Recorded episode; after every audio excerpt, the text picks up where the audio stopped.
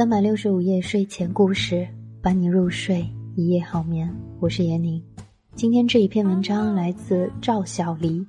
最彪悍的爱情是最丑的时间遇见你。在一片叫嚣着追美女的时代洪流中，至今还没有一本攻略性的“拿什么来泡你，我的帅哥”，真是令人遗憾。要说这个世界就是美丑互补的，你仔细观察就不难发现，除了娱乐圈极少数帅哥配美女的例子外，生活中常见的往往是帅哥配丑女的励志搭配，好吗？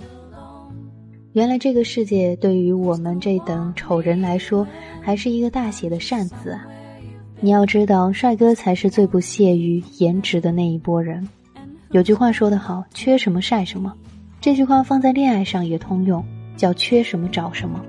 你看，好多丑男都迫不及待的想要成功，除去理想抱负这些高大上的理由，最原始的驱动力就是在基因方面，人长得丑就处于劣势啊。所以他们期望通过事业、金钱等等方面的优势弥补长相上的缺憾，这样就可以泡到美女了。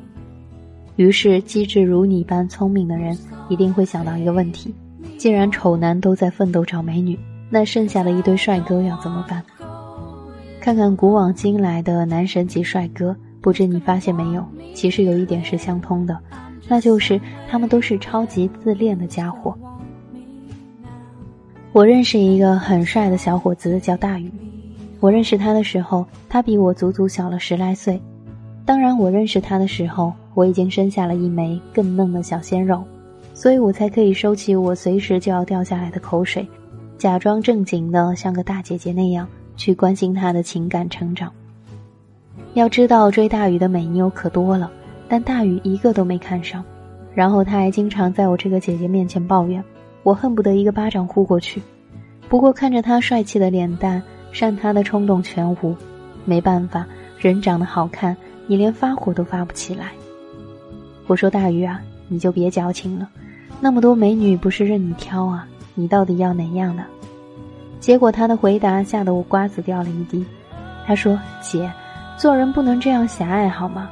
我帅也有我帅的苦恼，他们都看中我这张脸。”我觉得这对我简直就是莫大的激粉。我大宇那么努力的成为一名学霸，才不是为了当一个有颜无脑的颜控呢。我看着大宇一脸严肃的表情，我终于深刻的认识到，这人真怪，越有什么越不在乎什么。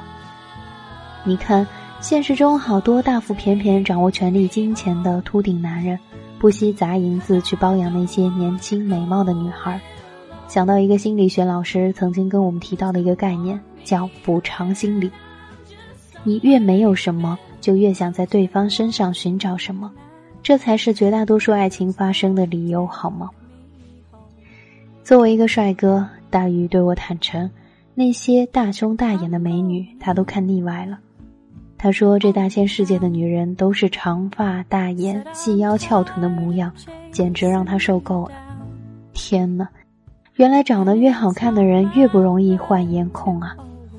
为了证明自己不是有颜无脑的大帅哥，他一路读到了博士，终于在一家科研机构安顿了下来。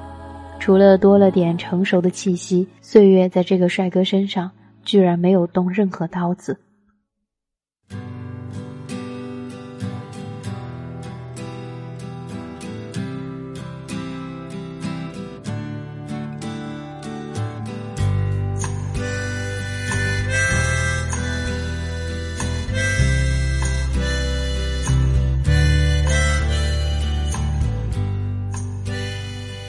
即使岁月真的是把杀猪刀，他也是看人下刀的。后来他找到的女朋友让我们的瓜子都炸了。这个女孩又矮又胖又黑，简直和我有的一比。我只能后悔不迭，心中暗暗叫苦：大鱼啊，你这是何苦呢？你要暗恋姐，你早说啊！当然，表面上我还无比淡定地说：“哎呀，大鱼，你女朋友真能耐。”能把你搞定一定不简单啊！大宇朝我诡异的眨了下眼睛，大事不妙，这帅哥一定隐藏了什么重大情报。果然，他偷偷的把我拉到一边说：“姐，你知道我为啥看上他吗？”我白了他一眼，心想这丫的总算要对我告白了。天哪，我的小心脏不争气的扑通通跳个不停。他是在医院上班的，可牛掰了，是一个科室的技术骨干。要知道那次我生病住院，这个女孩从来不对我正眼相看。我心想，我活了将近三十多年，就从来没有遇到过不把我的脸蛋当回事的女孩。我偏不服，就要好好治治这种长得丑还一脸傲娇之气的女孩。大宇说这话的时候，他脖子上的青筋根根分明。这注定是一出不走寻常路的恋情了。据大宇交代，为了引起这位傲娇女孩的关注，他不惜自毁名誉，成为全医院上下人尽皆知的难产库。我才不要打针，把你们科室那个最丑的妞叫过来。大宇吼道：“傲娇女孩过来了，依旧一句话不说，冷冷的看着他，趴下，麻利点，把裤子脱了。你丫的要不好好配合，小心我打烂你的屁股。”别说大宇就服这一招，只要一听女孩如此霸气的说话，他就一声不吭了。随着针尖将药水缓缓推进他的皮下肌肉，那股酸爽更是让他深深记住了这个不同凡响的女孩。女孩从小就是个学霸，本来学医的女孩就少，而且年纪轻轻就被定为医院重点培养对象的女孩更是少之又少。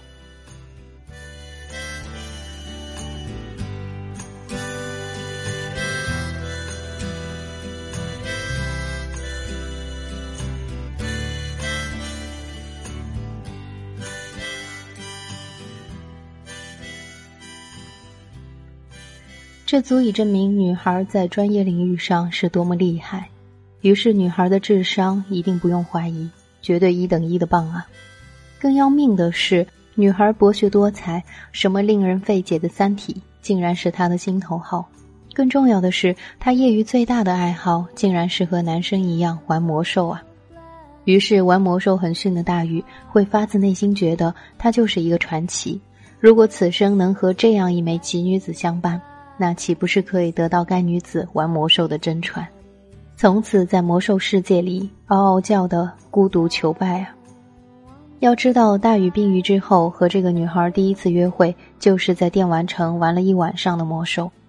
第二天一早，大禹送这妞回家，这妞临走前突然来了句：“玩魔兽这么逊的人，居然也想来泡我？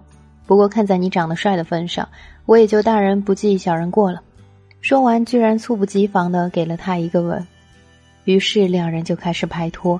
至于后来谁把谁睡了，这还真不好说。我实实在在觉得这妞简直活脱脱就是泡帅哥的典范啊！现在两人婚事将近，前不久我终于如愿以偿的见到这妞。原来这妞真不一般，她简直就是天生段子手，再乏味的事情到她嘴里妙趣横生。我心里揣着大大的问号，终于揪准时机，直接问他：“嗨，当初是他泡的你，还是你泡的他呀？”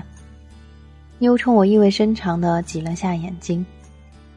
结婚典礼那天，他的一番话让所有人脑洞大开。当我们这帮损友起哄让他分享恋爱罗曼史的时候，他说：“要知道，彪悍的人生从来都不需要解释的，好吗？”瞧我身边这位大帅哥，想必你们一定很想知道，究竟他追的我还是我勾的他？这能说吗？我能直白告诉你们，我是故意的吗？我觉得这个世界是公平的，上天给了我们并不好看的脸蛋，不如意的身材，但是 who cares？丑怎么了？丑并不妨碍我们傲娇的活着，只要我们不妄自菲薄，打造自己强大的内核，积极而阳光，自有帅哥甘愿上前。当他确定你就是全宇宙独一无二的那个他，他绝对不会放过你。而我此刻终于可以无比骄傲地宣布，我终于在最丑的时候泡到了你。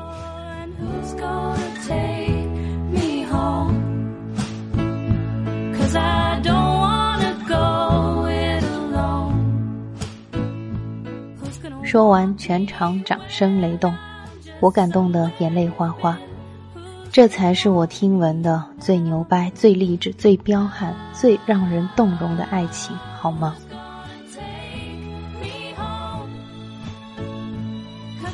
文章来自赵小黎，《最彪悍的爱情是最丑的时间遇见你》。这里是三百六十五夜睡前故事，感谢您的聆听和守候，我们下期再会。